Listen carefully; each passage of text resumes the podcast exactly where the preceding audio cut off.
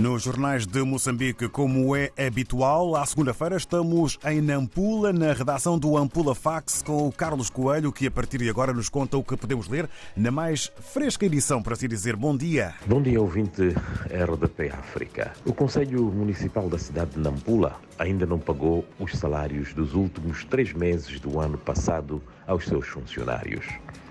A situação está a criar um mal-estar e até uma improdutividade dentro da instituição e agravou-se com a suspensão de funções do edil Paulo Varranle, ordenada pelo tribunal em dezembro passado, pelo alegado incitamento à desobediência civil durante as manifestações contra os resultados eleitorais.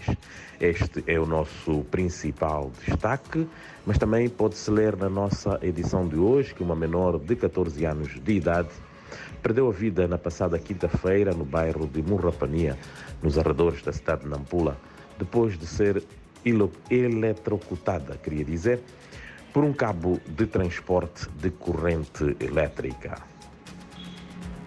Uh, a questão do lixo volta também a ser destaque na nossa edição e desta feita com a notícia relacionada com a falta de remoção destes resíduos junto de alguns cemitérios da cidade de Nampula, a ponto de bloquear literalmente o acesso a estes locais ante a indignação dos munícipes.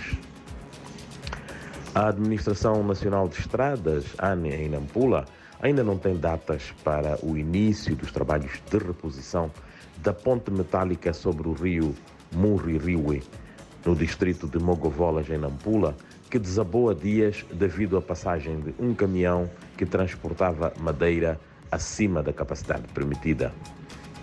A situação está a condicionar o tráfego rodoviário, pois, enquanto o caudal do rio permite, o trânsito é feito apenas com viaturas com tração às quatro rodas.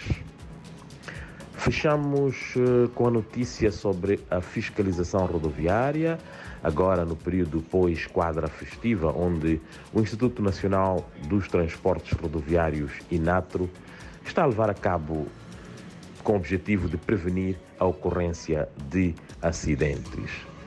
Continua o tráfego intenso eh, de viaturas transportando pessoas e bens, sobretudo nas estradas que ligam os distritos desta província nortenha. Com os votos renovados do próximo 2024, me despeço e até a próxima segunda-feira.